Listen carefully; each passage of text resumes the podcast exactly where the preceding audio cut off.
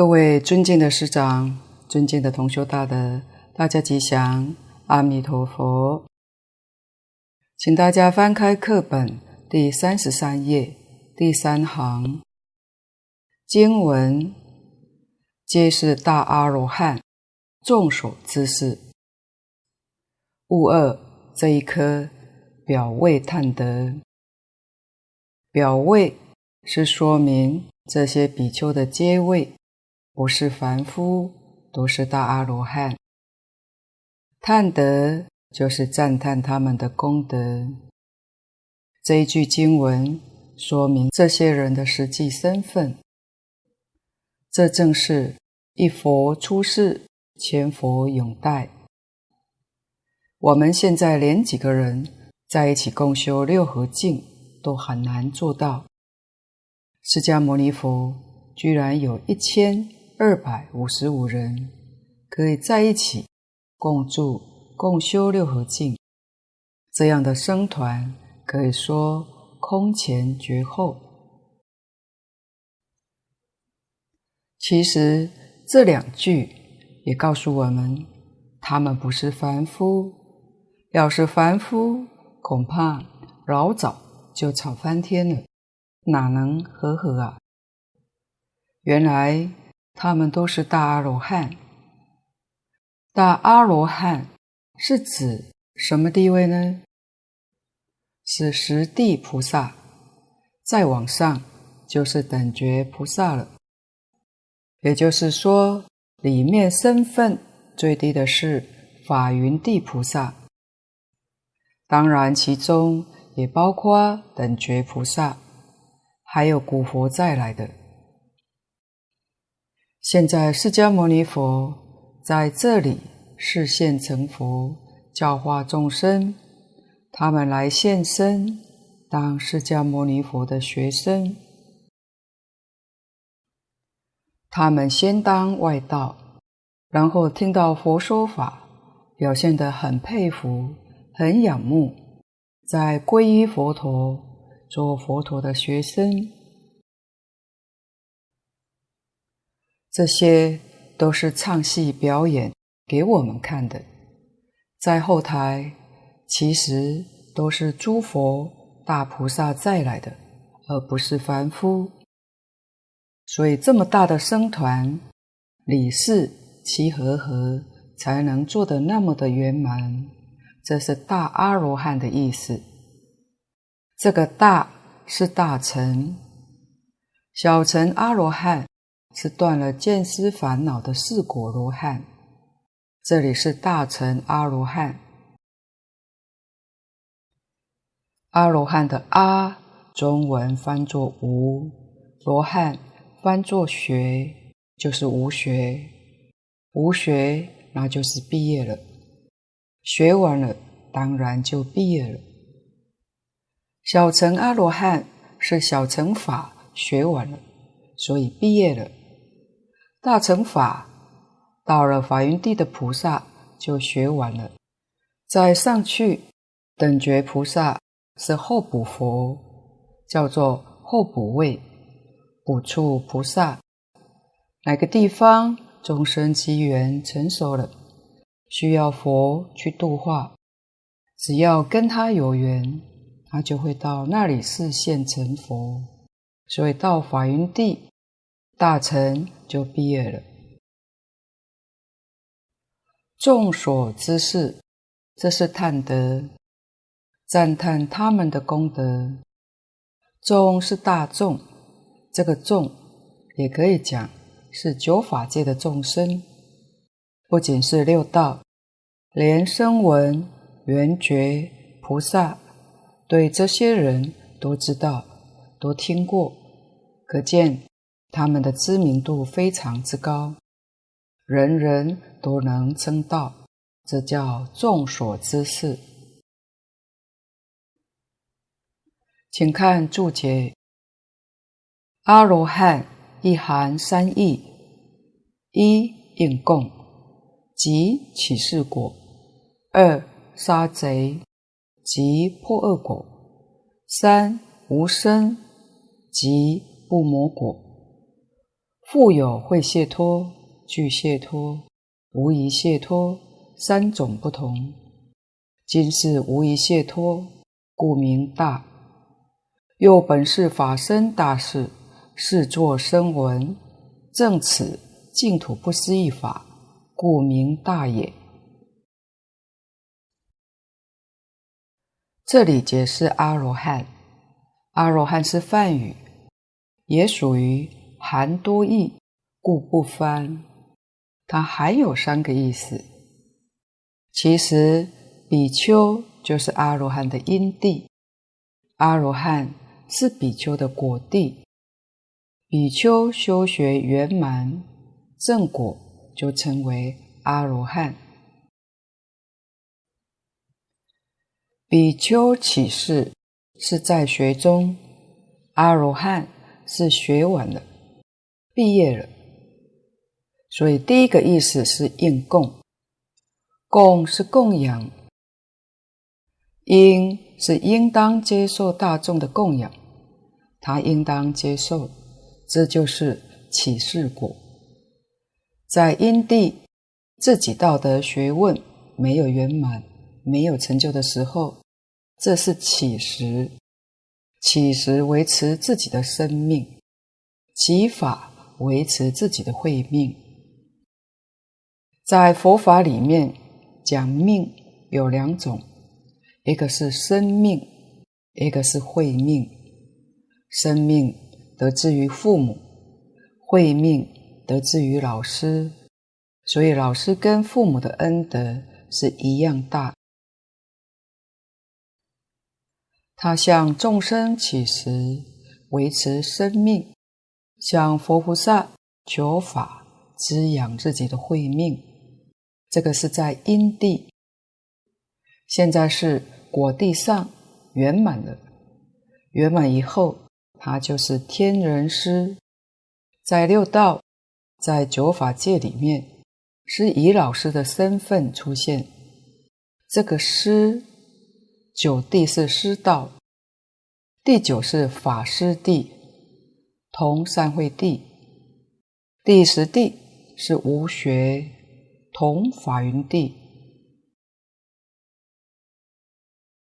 因为九地是法师地，由此可知，佛法确实是教育，是教学。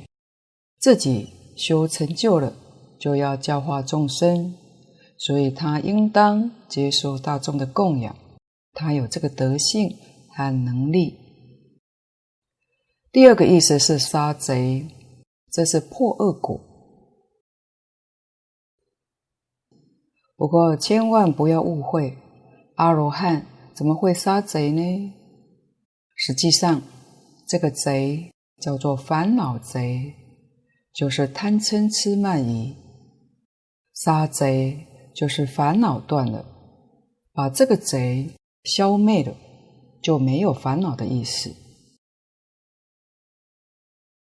这个贼是指见思烦恼、尘沙烦恼、无明烦恼，通通都叫贼。这里用贼来形容，是因为盗贼把我们的珍贵财物偷去了，使我们受到损失。而佛为我们所讲的这三种烦恼，都把我们自信里面的智慧、德能给障碍住了。就好比盗贼把我们的智慧、功德偷了一样，用它来做比喻，杀贼就是断烦恼了。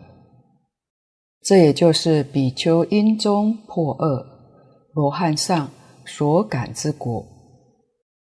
第三个无生是不魔果，无生就是不生不灭，六道凡夫。有生死轮回，是苦不堪言。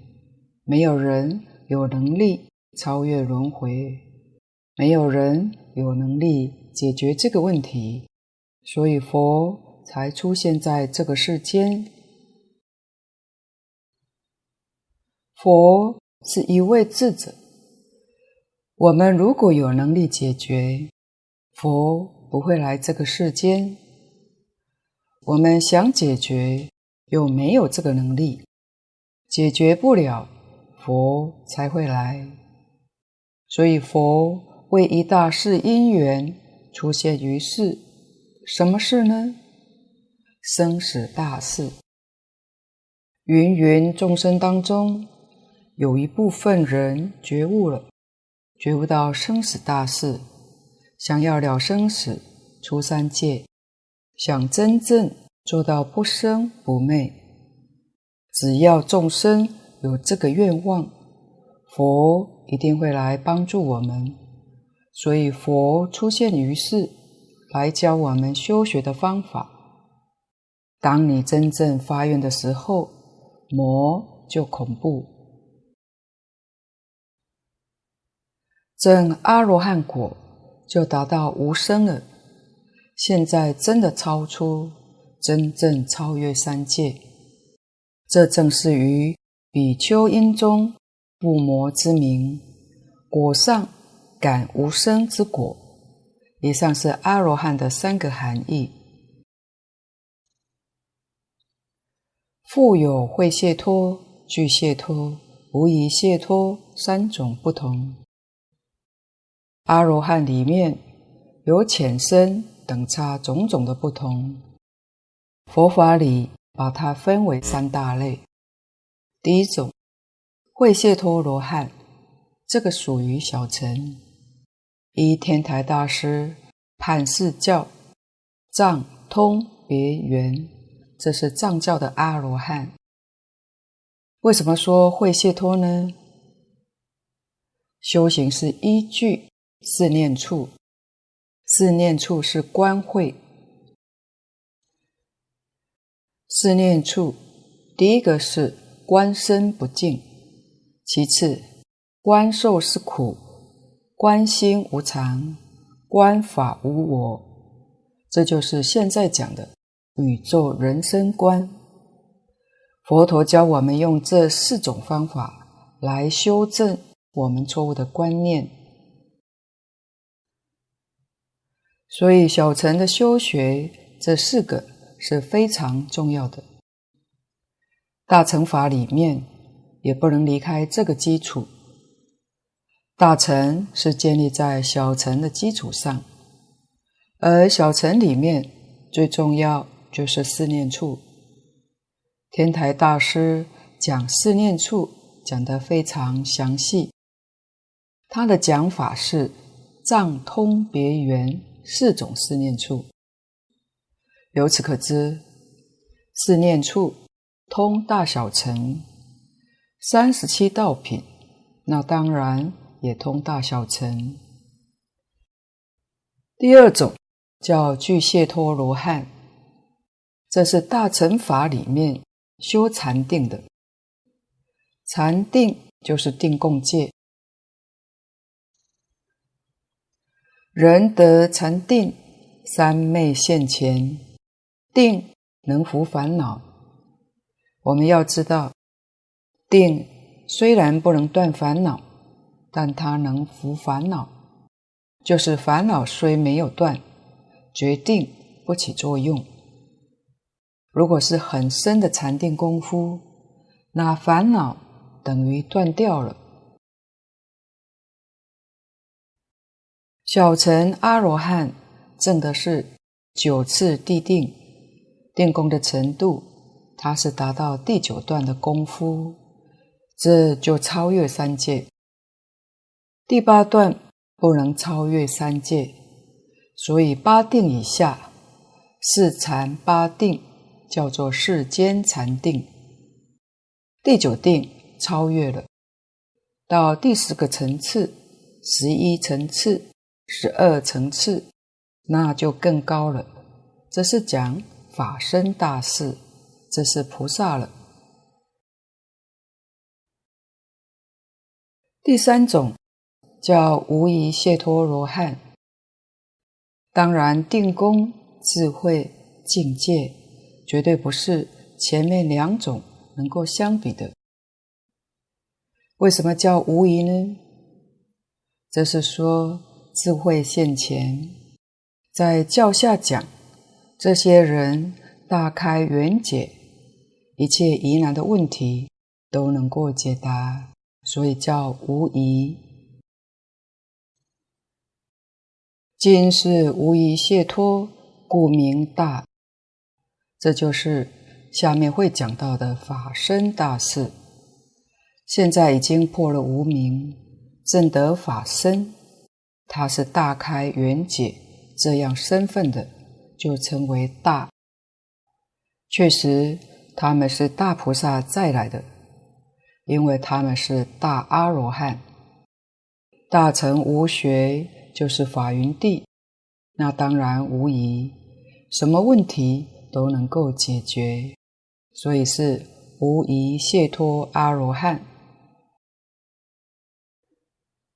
又本是法身大士，是作声闻，正此净土不思议法。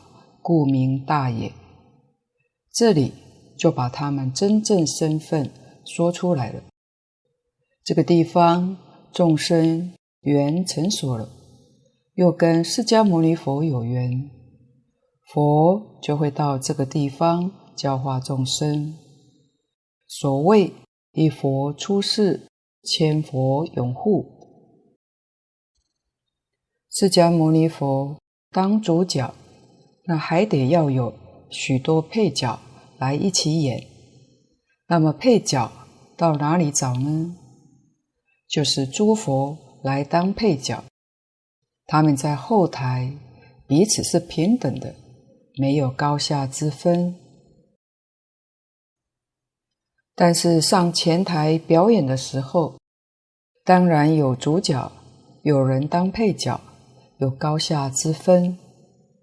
释迦牟尼佛当老师，这些人做学生，就有师生之分。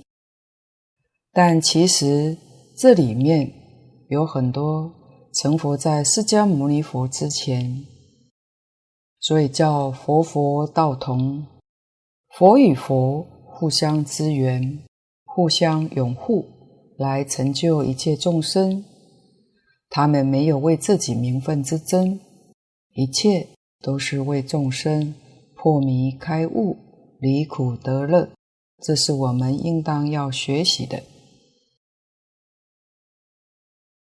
法身大士通常只破一品无明，证一分法身，就称为法身大士。在别教是初地以上，在原教是初住以上。这部经典，这个法门是属于原教，跟《华经》《法华经》相同。初住菩萨破一品无明，证一分法身，就是法身大士。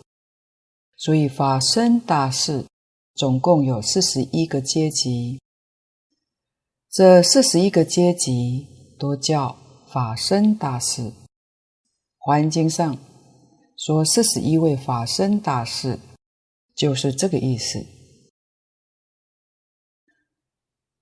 也就是十住、十行、十回向、十地这四十个位次，再加上等觉，就是四十一位法身大士。所以他们的身份不是普通人，是做声闻，是。是示现，就是来表演的，变现一位小乘阿罗汉，变成一个凡夫模样。佛当年在世，不但僧团里面的这些弟子是法身大士，诸佛再来化身的，就连在家护法的那些弟子，这些国王、大臣等。也都是法身大师变现的，就像前面的波斯匿王、奇陀太子、及孤独长者，也都是法身大师变现来的。一起把这场戏演好。如果不是佛菩萨再来，谁肯把家里的黄金拿出来布地呢？这是大菩萨来表演给大众看的，几孤独长者黄金布地，礼请释迦牟尼佛讲法。释迦牟尼佛一定是了不起的人物，否则他怎么肯这样做呢？所以，对于释迦牟尼佛讲的话，大家听了就会相信，这就得受用。我们一定要知道，这个是来表演的，凡夫是做不到的。证此净土不思议法，证是证明他们这些人来表演，佛为我们说这个不思议法，这些人给我们作证，他们没有反对，而且听了之后，个个拥护。个个欢喜，个个赞叹，这就是为我们来做证明，帮助佛弘扬这个念佛法门，所以称为大阿罗汉。他们不是普通人，从佛转轮，广利人天，故为众所知识。这是赞叹他们的德性。转轮就是佛法。常讲的转法轮，轮是个比喻，在一切物品当中，轮有相当圆满的象征，所以佛法常常使用轮来做标志，或者用莲花，或者用万字，这三种是最常见到的佛教标志。万字是表吉祥的意思。莲花是表清净，出污泥而不染；轮是表圆满的意思。佛陀说法，他所依据的是真理，现代话叫真理。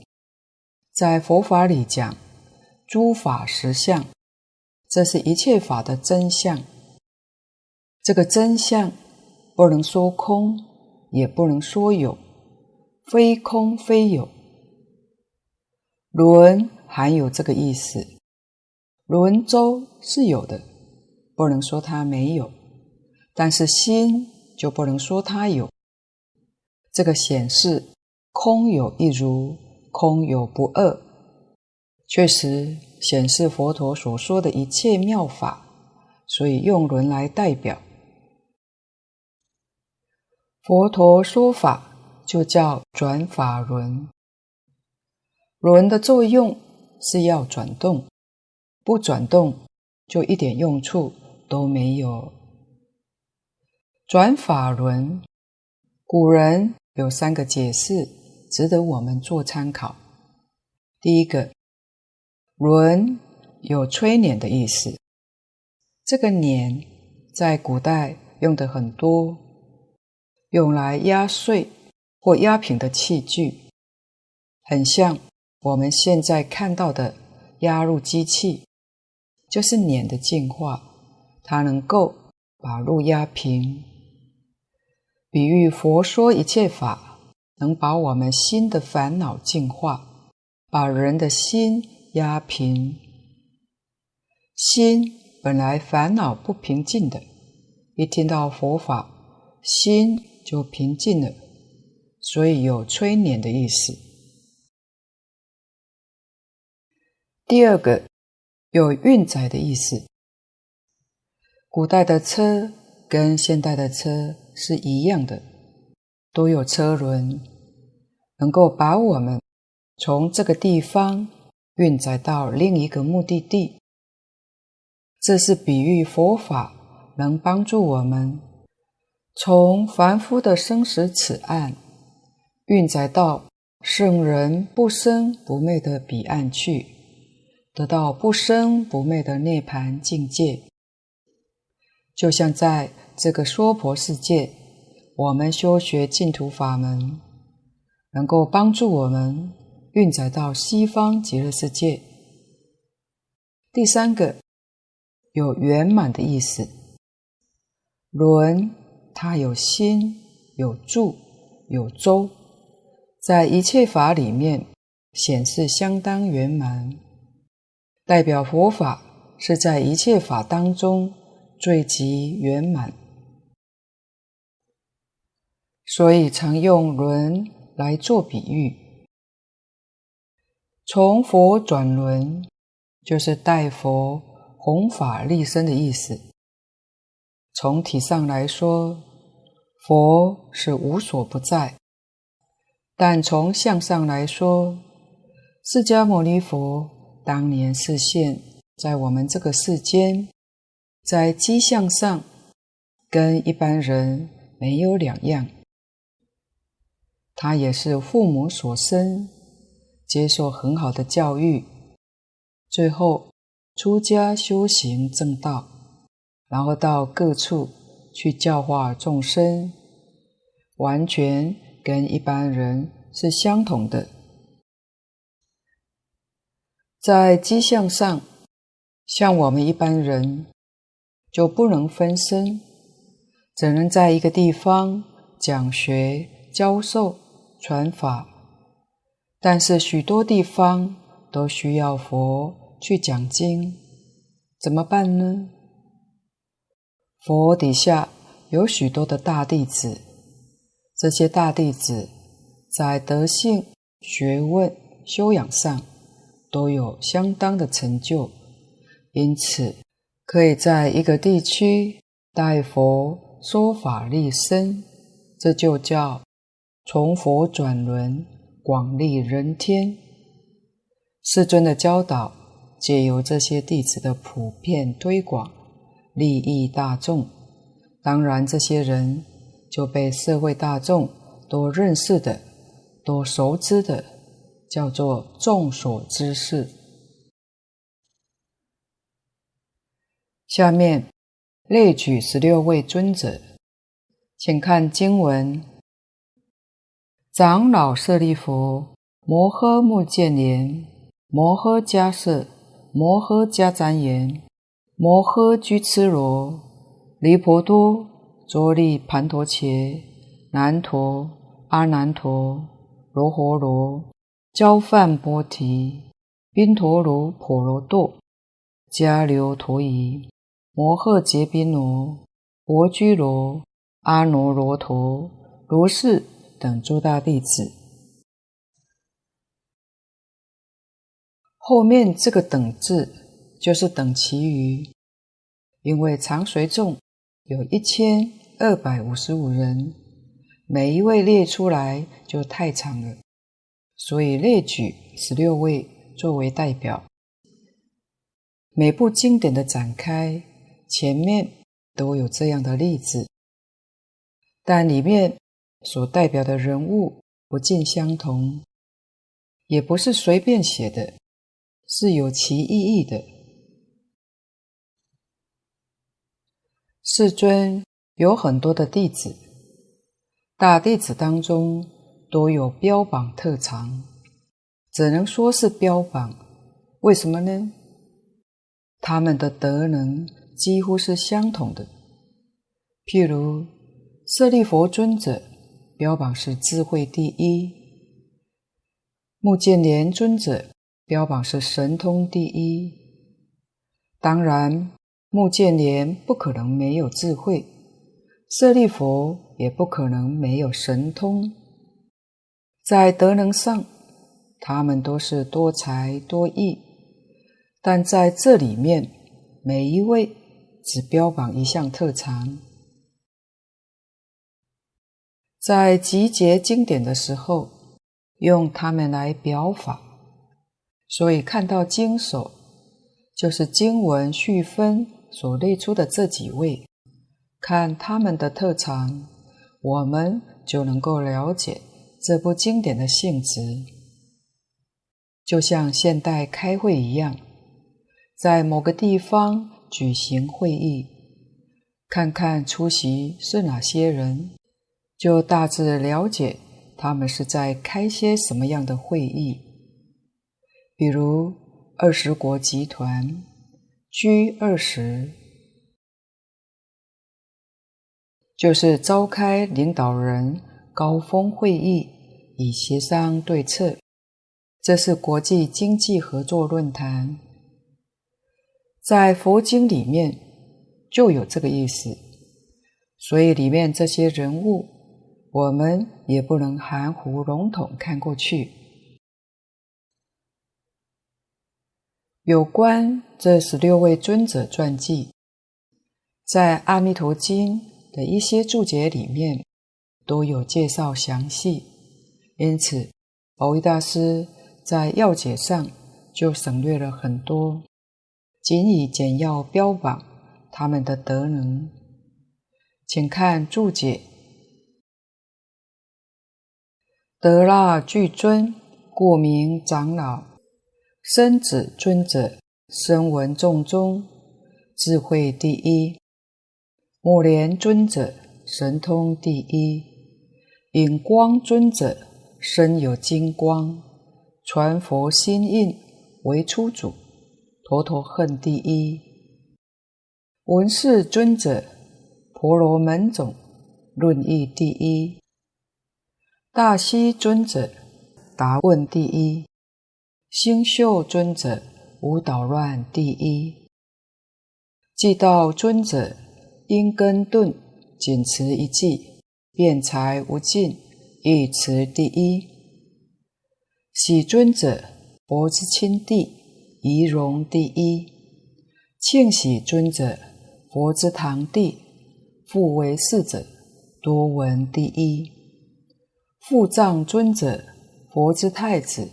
密行第一，牛师尊者宿世二口，感此余报，受天供养第一。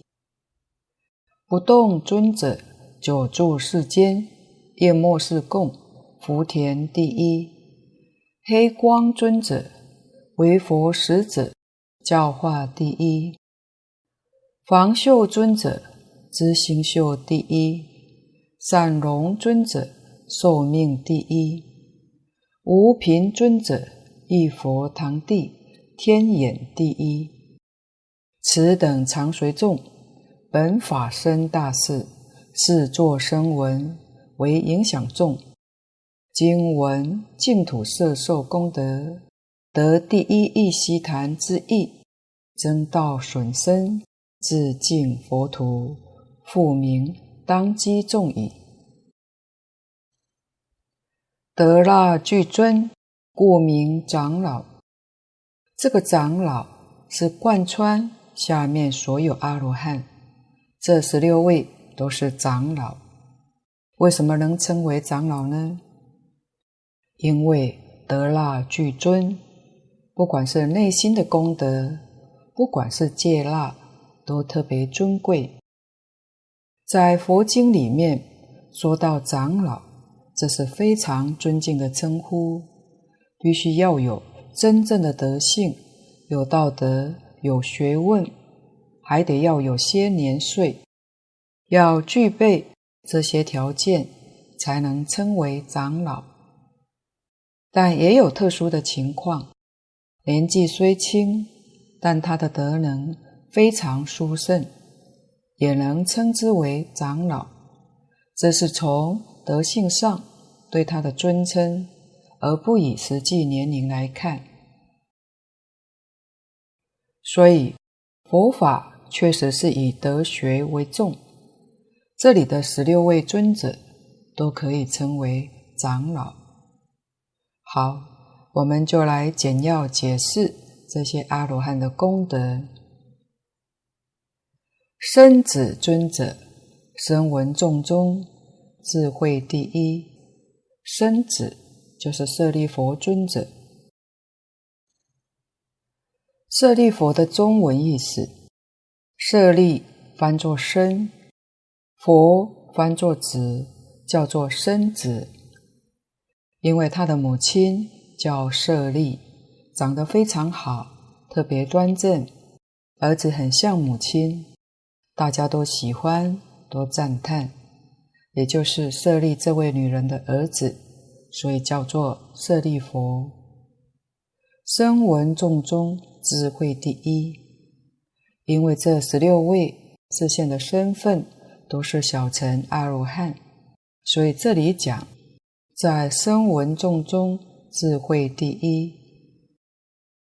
菩萨是大乘，大乘菩萨代表智慧第一，是文殊师利菩萨。后面经文就会提到，在舍利弗尊者传记上说，他母亲的智慧本来很平常，但自从开始怀舍利弗的时候，母子连心，这个小孩在胎中就使令他的母亲变得非常有智慧，非常有辩才。他母亲生下他之后，他母亲的智慧又变得很平常，有这样的事情。其次，他八岁的时候参加印度一个辩论大赛，议论无双，得到整个大赛的第一名，这个非常不容易。当时名闻十方，乃至他后来出家以后，在七天之内。凡佛所说的教义，他都能够通达。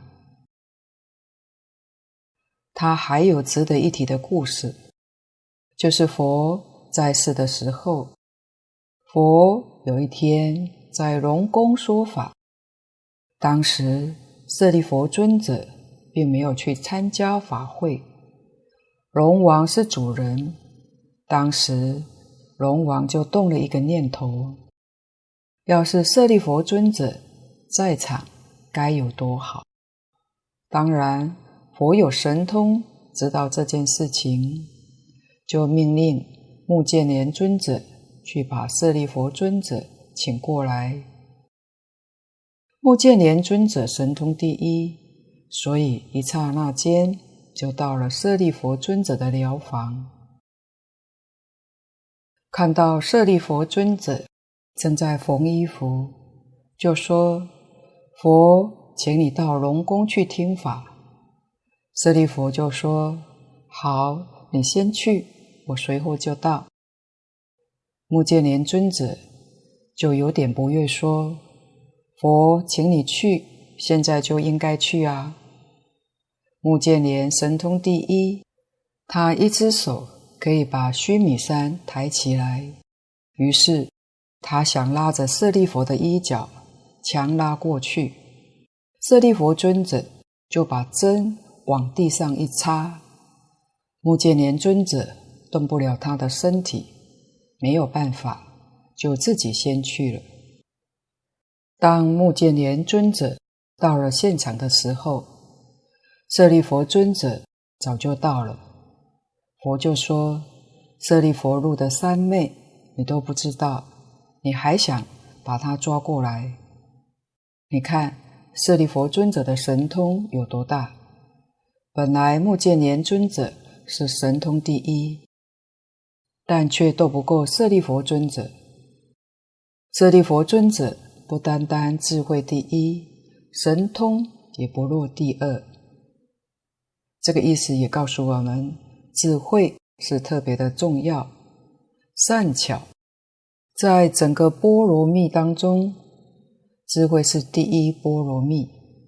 如果布施、持戒、忍辱、精进、禅定，没有智慧的善巧，就使令我们事倍功半。佛有很多的道场，都请舍利佛尊者去监工，像只树给孤独园也是他监工的，因为他有智慧。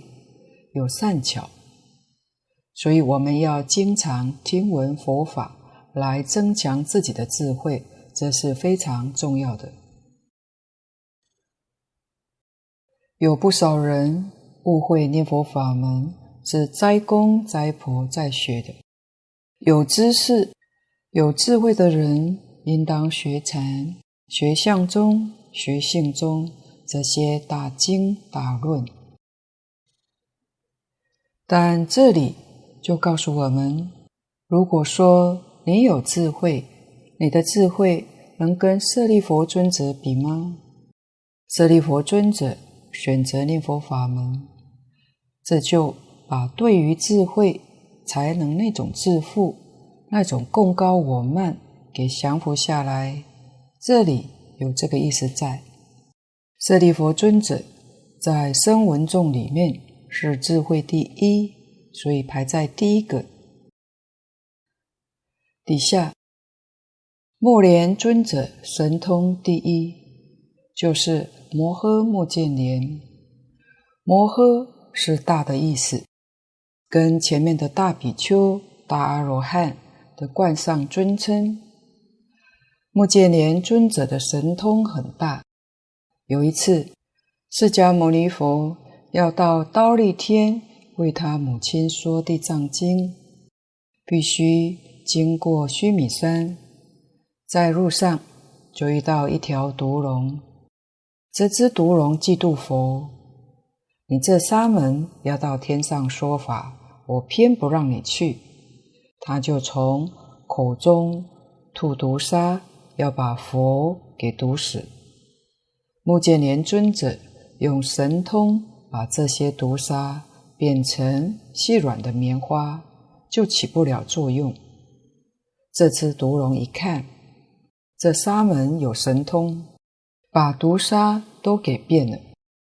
于是他就现一个大身，把须弥山盘绕三圈，确实很厉害。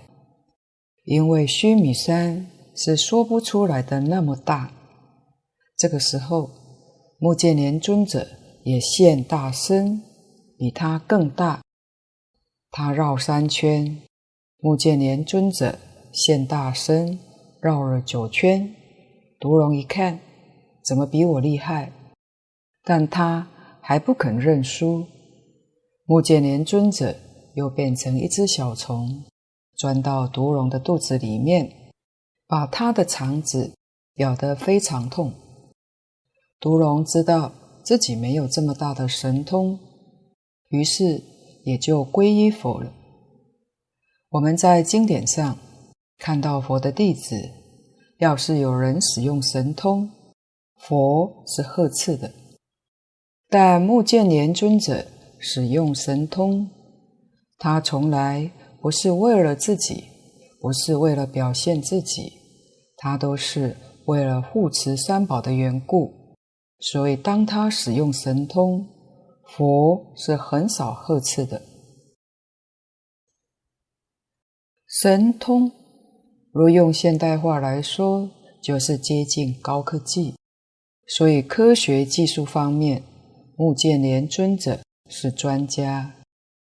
表学科学技术的人，也念佛求生西方。引光尊者身有金光，传佛心印为初祖，陀陀恨第一。第三位是摩诃迦叶，为什么叫引光尊者呢？因为身有金光。迦叶尊者过去生曾经用金箔来贴佛像，所以招感生生世世身上多有紫金光色，遮蔽日月。他的光明有这种境界，相貌。也非常圆满。他的功德主要是传佛心印为初祖。传佛心印的典故是：有一天，佛在灵鹫山跟大众弟子集会。佛升座以后，大梵天王用金色的菠萝花来供养佛，舍身为床座。请佛坐到他身上来给大众说法。一般佛说法都是用言语或者显神通来折服大众，但佛在这灵鹫山会上，佛坐在梵天的身上，对着百万人天拈花微笑。佛没有讲话，也没有现神通。就是把这个花举起来，世尊拈花。当时所有的弟子都不知道佛的意思，只有迦叶尊者破颜会心微笑。佛知道迦叶尊者懂他的意思了，这叫拈花微笑传，传什么呢？传佛的心印法门。佛就说：“我有正法眼藏，涅槃妙心，实相无相，以心印心，不立文字，教外别传。我以付嘱摩诃迦叶。”这就是后来禅宗说的“传佛心印，以心印心”。他是禅宗的初祖，迦叶传阿难，阿难尊者是二祖，这样代代相传，传到达摩是第二十八代，达摩祖师再传到中国来，所以在中国。达摩是第一代祖师，流传到慧能，慧能大师才真正把禅宗发扬光大，影响到整个中国的佛教。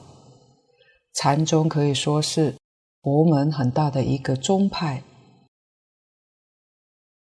此后，无论哪一个宗派与禅都脱不了关系，当然念佛法门也不例外。可见他的影响力非常之大。到了第八代，慧能大师的徒孙马祖道一和尚、百丈大师，他们提倡丛林制度。丛林是他们两位提倡建立的。以前修行人是各自修行的，丛林是提倡集体共修，也就是说。正式成为学校，丛林制度类似现代佛教大学的意思。过去佛教的传承都像是办私塾一样，一个老师教几位学生，没有特别的制度。但是丛林建立之后，就制度化，演变成学校模式，这是中国佛教的特色。迦叶尊者是一位非常清高的苦行僧，虽然年纪很大，但什么事都肯做，最能吃苦，最能修苦行。在苦行里面，他是第一，也叫陀陀恨第一。陀陀恨就是清高的苦行。在此地，我们看到禅宗第一代祖师迦叶尊者。也在弥陀会上，这说明修禅如果不修净土，单单靠禅想要成就是很难的。所以中国许多禅宗的祖师晚年都专修净土，念佛求生西方是很多的。看注解，闻是尊者婆罗门种论义第一。这是第四位摩诃迦旃延，婆罗门在印度四姓阶级里面是最高级的。这位闻是尊者，他出身贵族，他的特长是议论。议论就是他能够把所觉悟的义理用文辞充分表达出来。当然，文辞达意。这是他对于义理的观察特别透彻，才能够进一步用文辞表达出来。用现代话来说，他是一位评论家，非常有智慧，也很有辩才。无论你讲什么理由，他就有很多道理能够讲出来。譬如有外道问他说，人跟人怎么会发生冲突呢？每个人都是希望安乐，每个人都想要过着平和的生活，人跟人怎会有争执呢？闻是尊者说，人跟人之间争执的根源是内心的贪欲，为了追求世间的欲乐，追求不到，就起了嗔心，就有争执了。外道又问：一般世间人是贪欲起争执，这些佛弟子是修行人，为什么也会有争执呢？他们已经没有贪欲了，怎么会还有争执呢？文士尊者说：“佛弟子的争执，是因为我执跟法执这种我见、法见思想的不同而有争执的。”这个地方，文士尊者把争执分成两类，一个粗，一个细。人跟人之间的争执是由于贪欲，属于粗的方面；但维系的方面是我执、法执引起的。从他这些的对答，可以知道他对于义理的观察很透彻，文辞表达也很详细，所以他是议论第一。今天报告先到此地，若有不妥地方，恳请诸位大德同修不吝指教，谢谢大家，感恩阿弥陀佛。